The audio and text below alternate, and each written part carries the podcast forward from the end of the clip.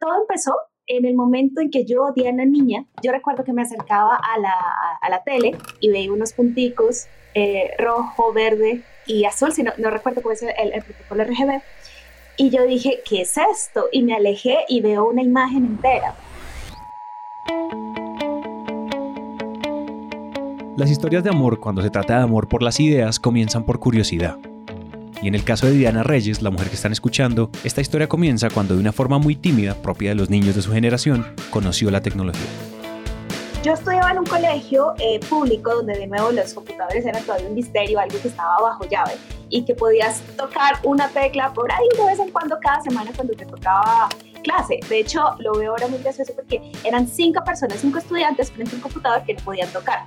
Entonces era, yo lo observaba, lo olía, esos computadores tenían un olor muy particular, eh, también tenían un esquema de visual diferente, eso era Windows 3X, eh, eventualmente Windows 95, pero yo, yo no tenía eso en la casa. Yo lo único que tenía era algunos recursos en la biblioteca del colegio, para serte honesta no, no los descubrí, pero sí que descubrí las revistas y descubrí algo que me cambió la vida para siempre y que hasta el día de hoy está día a día y son los videojuegos a mí siempre me gustaron los videojuegos. Descubrirlos para mí fue, fue, fue maravilloso porque los videojuegos es algo que, como los libros, como la música, algo que uno está descubriendo todo el tiempo y le está llenando el alma de cosas muy bonitas. Yo en ese entonces tenía un family, lo que viene siendo un NES de 8 bits, y era, y era una actividad familiar. Yo me sentaba a jugar con mis hermanos, eh, así de estoy en vacaciones, entonces a pasar un juego de un lado a otro y luego descubrí que eso se puede hacer en una computadora también. Entonces yo dije, oiga, acá hay cosas similares. Cuando descubrí que, que en, la consola podías guardar partidas y, todo eso, yo dije, wow, hay memorias, eso es, eso es muy interesante. Pero nunca, nunca supe, por ejemplo, en esa etapa escolar, porque pues era también muy nuevo y muy raro ese tipo de conocimiento, que tenían todo en común. Luego cuando tuve acceso a, a un computador, descubrí los emuladores que era eh, algo que literalmente emulaba una consola de videojuegos y tú corrías usando la, la CPU del, computador, de un computador normal con el que tú haces trabajos y todo eso. En ese entonces tenía mucha curiosidad por las cosas que estaban alrededor de la tecnología, ya que no lo podía tener. Por ejemplo, la física, la electrónica. Yo estaba en un club de, electrónica y de física. Yo hacía eh, uno, eh, programaba unos PICs cosas muy básicas que ahorita es como saca una protoboard y conecta cosas y prende la lucecita y te emocionas. Pero eso me, como que a mí fundamentalmente a Diana, persona, casi que sin género, me enamoró. Desde un punto de vista, Diana fue una mujer con mucha suerte, porque muy joven descubrió algo que le gustaba muchísimo, algo que le apasionaba. Sin embargo, por otras razones más odiosas o más injustas, podríamos decir que no tuvo tanta suerte. Esta historia continúa.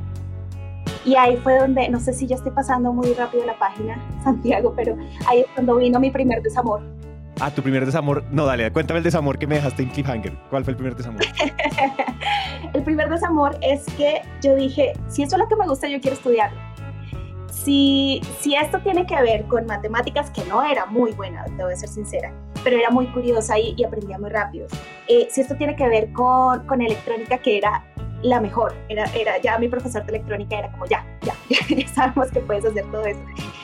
Cuando yo dije, quiero estudiar esto, la respuesta que tuve de la red muy cercana a mí, que era familia y profesores, me dijeron, esta no es una carrera para niñas. Hay una serie de carreras que tú sí puedes estudiar, contabilidad, secretariado, además porque no tenía muy, como que no tenía certeza si podía estudiar en, en una universidad. Yo venía de, de, estudiar toda mi vida en colegio público lo más normal es que me presentara a una universidad pública. Entonces, cuando yo pedí asesoría, dijeron, no, esto no es para niñas. Y las personas, los que yo ya veía estudiando ingeniería de sistemas, ingeniería electrónica, me dijeron, yo tengo compañeras, mujeres, y, y, es raro porque ellas, ellas no son tan buenas y ellas no, no la están pasando bien, no tienen amigas, entonces están pasando una carrera muy, muy triste. Yo, pues obviamente no había pues sí había internet, pero no, tenía ese nivel de, acceso ni conocimiento. Yo dije, pues sí, si esto es lo que me dice todo el mundo, pues sí, hagámosle. Y resulté estudiando mi, mi primera, algo que hice por fuera del colegio después, fue contabilidad. Estudié para ser auxiliar contable y fue una pesadilla, una pesadilla. No sé si les pasa, pero cuando escuché esto en la entrevista y cuando lo reescuché mil veces para hacer este episodio, me dio rabia. La pregunta es, ¿rabia con quién? La respuesta rápida puede ser, no sé, con los papás de Diana, por ejemplo, pero la realidad es más complicada que eso. No estoy diciendo que deba ser así, ni más faltaba, pero ese consejo o esa idea de que si eres mujer te va a ir mal si te metes por ahí, no es malintencionado, de hecho paradójicamente fue un consejo amoroso. Las personas que estaban cerca de Diana, con todos los sesgos del mundo, la estaban cuidando, y pues ella simplemente se dejó cuidar.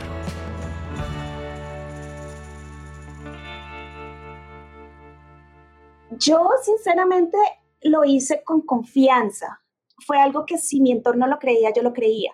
Entonces no hubo como un rencor en, como por lo menos en esta etapa, sino dije, pues si esto es lo que hay y esto es lo que me aconseja todo el mundo, pues yo lo sigo. Y yo fui noble tirando a débil tomando esa decisión, porque luego fui a estudiar licenciatura en filología, porque era lo que hacía una mujer. Una mujer estudia para ser profesora. Yo vengo de una, de una familia donde casi todas las mujeres en mi familia son profesoras, profesores de, ciencias eh, humanas o ciencias sociales. Entonces, eso era lo que hacía una mujer. De hecho, yo recuerdo mucho tener eh, frases como, ¿cuándo ha visto una mujer manejando? ¿Cuándo ha visto una mujer haciendo esto o haciendo lo otro? Eso es raro o eso es para la gente plata. Eh, entonces yo dije, bueno, si eso es lo que tengo que hacer, pues yo lo hago. Entonces me estrellé, primero con, con contabilidad, que no me gustó, además fui mala, terrible, mejor dicho, casi yo creo que casi me echan, pues porque no me gustaba. Después de la contabilidad y después de la filología, Diana descubrió la publicidad, y eso sí le gustó más. Y pues bueno, la publicidad y la tecnología no están tan lejos. Cuando estudié publicidad, yo rápido, rápido di el salto a publicidad digital y a marketing digital porque era lo que yo quería hacer. Mientras yo estaba estudiando en la universidad, yo estaba aprendiendo de HTML, estaba aprendiendo de redes de, de marketing eh, digital en esa época y se empezaba a sonar un término llamado community management pero eso todavía la gente no lo, no lo, no lo conocía muy bien, pero era algo que yo empezaba a estudiar. Y empezaba a, a estudiar también por mi todo eso fue por mi cuenta, eh, posicionamiento en buscadores. Entonces yo dije, hay una relación bien interesante entre publicidad y esto que estoy aprendiendo por mi cuenta. Yo voy a pedir trabajo. Y eh, yo venía de trabajar, yo trabajo desde los 16 años, venía a trabajar en empleos muy de venta, muy de secretaria, tal, y, tú, tú, tú, y yo dije, voy a dar este salto para que me paguen por esto que yo estoy aprendiendo. Entonces me busqué, eh, digo me busqué porque fue una oportunidad que realmente abrí en ese momento, asistiendo a muchos eventos y conociendo a la gente inquieta por tecnología que estaba creando empresa en esa época y me postulé a una vacante de, community manager en una, en una agencia de desarrollo de software que tenían sus, sus desarrollos de software y aparte estaban vendiendo estrategias de, de, redes sociales y de marketing digital sin saber muy bien qué era eso. Nadie sabía muy bien, para serte sincera, pero lo estábamos haciendo, que finalmente eso derivó en hacer eh, estudio de palabras claves, contenidos, vine a hacer muchas cosas y eso sucedió temprano porque yo activamente lo busqué. Diana fue una de las primeras personas de Colombia que comenzó a trabajar en lo que hoy, 12 años después, todo el mundo conoce abiertamente como marketing digital, y que, es hora decir, cambió por completo el mundo del marketing. Y al ser una de las pioneras en este tema, y tengo que decir esto, una de las mujeres más curiosas con las que hemos conversado, pues no la paró nadie. Diana ha liderado equipos de marketing en redes sociales y estrategias digitales, ha hecho investigaciones sobre tendencias tecnológicas para gobiernos, ha sido consultora y también profesora. Hoy, escúchenme bien, Diana es nada más y nada menos que la decana de la Facultad de Marketing de Platzi, una de las plataformas de educación en línea más grandes, pero sobre todo más relevantes en América Latina. Entonces, ahora que conocen a Diana, me gustaría presentarles a Nicole. Soy Nicole Chapaval, soy VP of Education en Platzi. Eh, llevo trabajando en la industria de la tecnología ya casi 10 años. Eh, desde que salí de la universidad he trabajado en esta industria y estoy ya en Platzi hace casi 7 años trabajando en, diferentes áreas. Llevo ya un poquito más de una, no, ya casi un año como VP. Eh, y del lado personal me encanta la cocina. He creado tres blogs diferentes de cocina y me la paso cocinando, pero sobre todo me la paso comiendo. Tanto Nicole como Diana son mujeres liderando equipos en empresas de tecnología. Ambas entraron a este mundo guiadas por la curiosidad y ambas entraron en un momento donde en Latinoamérica se estaban empezando a gestar estas empresas y ambas, sin darse cuenta, presenciaron cosas sutiles como esta que nos cuenta Nicole. Fue cuando trabajé en esta empresa que hacía desarrollo de aplicaciones para dispositivos móviles. Eh, en, esta, en esta empresa trabajaban más o menos unos 15, 15 desarrolladores, entre diseñadores y desarrolladores y, a mí me contrataron para ser community manager y para hacer unas traducciones, Pero cuando llegué a trabajar, sí me acuerdo el primer día ver como que no había otras mujeres. Eso no me llamó la atención hasta el segundo día que fui a trabajar, porque cuando llegué eh, vi que en el, en el tablero donde ponían las prioridades de desarrollo y eso, me habían dibujado a mí. Y, y ahí sí me sentí como que, como rara. ¿Y qué, qué dibujaron? Allá, píntame la escena, ¿cómo fue eso? Era como una caricatura eh, de bueno, muy buen diseñador, la verdad, porque era una caricatura mía, pues, pues, de una chica que evidentemente era yo, y varios chicos como, como mirando a la chica y con corazoncitos. menos mal no fue nada realmente ofensivo ni, ni feo, pero ahí fue donde caí en cuenta que yo era la única mujer que estaba ahí y que aparentemente la única que había estado en mucho tiempo. Esto que narra Nicole exactamente igual le pasó a Diana en varios momentos. Le pasó muy joven, cuando tenía mucho más tiempo para jugar videojuegos, que en medio de los torneos LAN en los que participaba miraba para los lados y pensaba, oye, yo soy la única mujer en este clan, yo soy la única mujer en este torneo. Bueno, normal. Y seguí con mi vida. Y cuando trabajó en la agencia donde... Solo había una mujer. Y hablando ella y yo, fue como, oye, oye pero no se presentan más mujeres a, a estos empleos, solo tú. Y es raro. Y yo, sí, es raro. Oye, pero eso me pasaba con los videojuegos. Y la respuesta era la misma. Sí, bueno, bueno. Eso hasta que eventualmente, y como muchas mujeres que trabajan en tecnología, se tomaron la píldora roja completica. Yo me empecé a juntar con más mujeres que tenían eh, ese punto de vista. Y ellas me comentaron, oye, no, lo que tú sospechas, lo que tú crees que acá hay un, acá hay un problema, mira, pum, y me sueltan como todo este mundo encima que yo había de alguna manera regularizado en mi, en mi mente. Y luego me empiezo a, dar cuenta de, se está perdiendo esta oportunidad. Eh, si a ti te hubieran dicho que, que igual estudiaras ingeniería de lo que fuera, tú estarías en otro lado ahora. Y yo quedé como claro. Estos números que les voy a contar los deben haber escuchado en algún momento. Solo uno de cada tres startups tiene una mujer entre sus fundadores. Solo el 4.2% de los CEOs del mundo son mujeres. Las mujeres emprendedoras tienen menos probabilidad de recibir inversión y hoy solo el 30% de los estudiantes que se matriculan en carreras relacionadas con ciencia y tecnología son mujeres.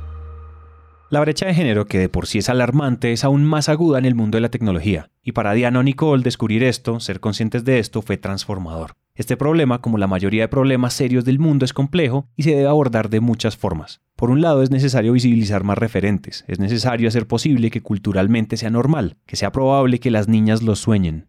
Esto no es simplemente decirle, vaya, estudie. Esto es de formar algo desde muy, muy, muy temprana edad. Porque en realidad el problema viene de mucho más atrás, ¿no? ¿no? es solo como hay un montón de niñas que quieren y no pueden porque la sociedad no se los permite, sino que ni siquiera hay suficientes niñas que tengan la idea. Nos falta ese, ese inception. Hace unos años leí un artículo de Georgia Southern University que explicaba cómo después de la elección de Obama como presidente de Estados Unidos, los niños negros de colegios de todo el país comenzaban a decir en voz alta que quieren ser presidentes, lo cual denota la clara importancia de tener referentes que nos hagan pensarlo, que nos hagan sentir que algo es posible. Nicole y Diana son conscientes que ellas están haciendo eso, que están abriendo el camino a más mujeres, y eso pasa con acciones puntuales, como charlas, trabajo voluntario o eventos para mujeres en tecnología que ambas han organizado, pero también pasa todos los días con el testimonio. Sin embargo, en este episodio quisiéramos proponerles una forma adicional de cerrar una brecha, y esto, la verdad, aplica para casi todo. Podríamos, esta afirmación es, dime si está cierta y elaboremos sobre eso, como si tú no te hubieras entrenado, hubieras aprendido, te hubieras apasionado por entender de manera autodidacta todo este tema de SEO, marketing, creación de contenido, tú no hubieras terminado donde estás, ¿cierto? Definitivamente, si no hubiera tenido ese llamado de la el autodidacta que quiere, quiere aprender algo nuevo y, de esa, esa habilidad que tenemos muchos hoy en día, que es la del research, ¿no? Como de meternos a, bueno, research es la forma linda de decirle, pero, pero es cacharrear, ¿no? Eh, de meternos a buscar cómo, cómo hacemos que algo nos funcione. Si no hubiera sido por eso, sí, probablemente no estaría donde estoy hoy. Es que a mí me emociona mucho este tema. Yo soy Mira, yo te digo que para Diana y para Nicole las brechas también se cierran con aprendizaje, porque nada empodera más que el conocimiento.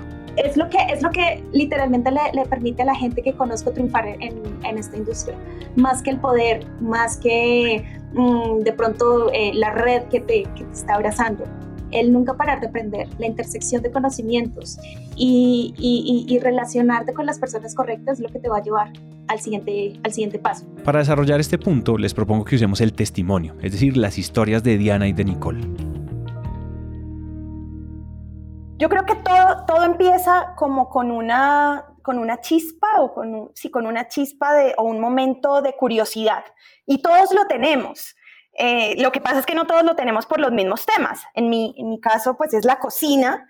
Eh, y la cocina es la que me lleva a quiero hacer contenidos de cocina y entonces quiero escribir sobre cocina, quiero que me lean sobre cocina y cómo hago para que me lean más de cocina. Yo aprendí a conectar computadores en, en, red, a configurar un router, a armar computadores, porque esa era parte de la dinámica. Siempre que pienso en esto, pienso en, me acuerdo mucho cuando uno en el colegio le preguntaban si uno le gustaba leer, o había los que les gustaba leer y los que no, y yo siempre pensaba, pero es que a todo el mundo le tiene que gustar leer. Lo que pasa es que me gusta leer qué, porque es lo mismo que decir, pues te gusta ver un video, te gusta ver videos o te gusta escuchar música o te gusta pues finalmente consumir contenido, pues yo creo que a todo el mundo eso le gusta y solo cada uno tiene pues sus preferencias y sus intereses y el que cree que no le gusta es porque no ha encontrado ese contenido que hay ahí afuera sobre su interés de preferencia.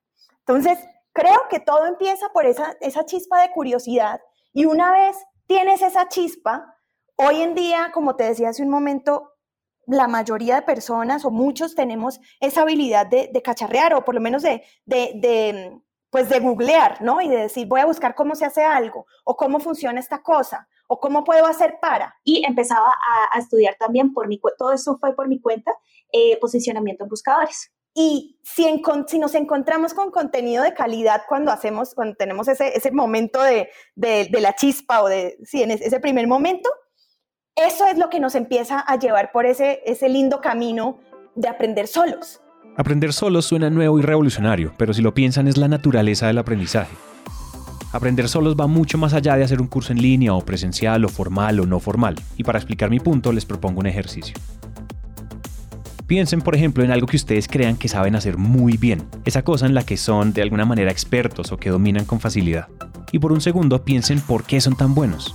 Ese nivel de destreza, casi con seguridad, es producto del autoaprendizaje. Y quiero ser claro, puede que lo hayan aprendido de alguien más o puede que haya sido en compañía de otra persona, porque no me refiero a aprender en ausencia absoluta de compañía, sino a un nivel específico de concentración donde nuestra mente está tan presente que solo está con nosotros mismos. El autoaprendizaje es entonces una mezcla de concentración y sentido de pertenencia con el conocimiento que adquirimos, y según nos contó Nicole puede pasar de tres formas.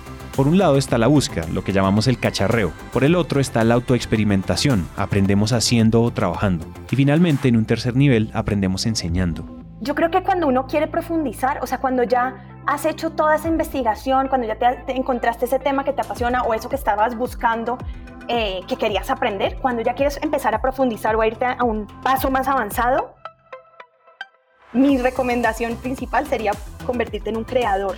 Cuando y, convertirte en un creador no significa que vas a crear un canal de YouTube, no significa, o sea, no tiene que ser algo, algo súper grande o súper rimbombante, pero sí significa que tú puedas generar contenido al respecto. Así sea solamente a través de tweets en los que quieras comentar sobre algo que estás aprendiendo o tu cuenta de Instagram en la que pongas las fotos de lo último que aprendiste a preparar en la cocina eh, o, ya pues algo mucho más grande, no sé, puedes pensar en hacer tu propio newsletter o hacer tu propio blog o, bueno, ¿por qué no hacer tu propio curso? Algo que yo he descubierto, sobre todo en estos, en estos años en Platzi principalmente, es que cuando yo enseño algo, aprendo mucho más.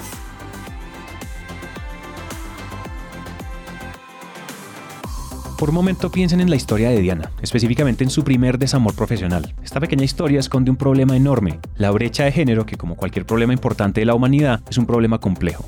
Y como explicamos, parte de la importancia de que culturalmente sea posible soñarlo.